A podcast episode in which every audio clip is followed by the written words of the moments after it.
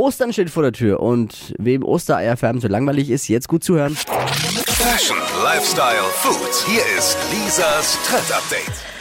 Man verschenkt zu Ostern ja immer süße Osternester mit Schokoeiern und anderem Süßkram drin. Und diese Nester, die landen dann meistens im Müll oder verstauben eben im Keller. Nicht in diesem Jahr trennt es jetzt Nester, die man essen kann. Und zwar nennen die sich Knuspernester aus Puffreis und Krokant. Das sieht äh, viel, viel schöner aus als so ein normales Nest und schmeckt auch noch unfassbar lecker. Geht super easy. Wir brauchen lediglich Puffreis, Backpapier und eine Suppenkelle zum Formen. Das ganze Rezept, äh, wie es on- äh, wie es aussieht am Ende, das steht online auf hitradion1.de und das dauert auch nur ein paar Minuten. Pod You.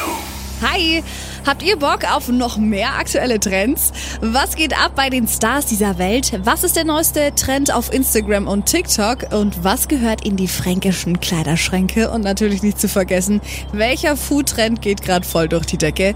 Holt euch eure tägliche Ladung Hypes, Hits und Hashtags im neuen Flo Kerschner Show Trend Update mit mir, Steffi.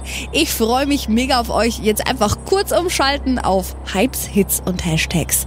Flo Kerschner Show Trend Update. Bis gleich.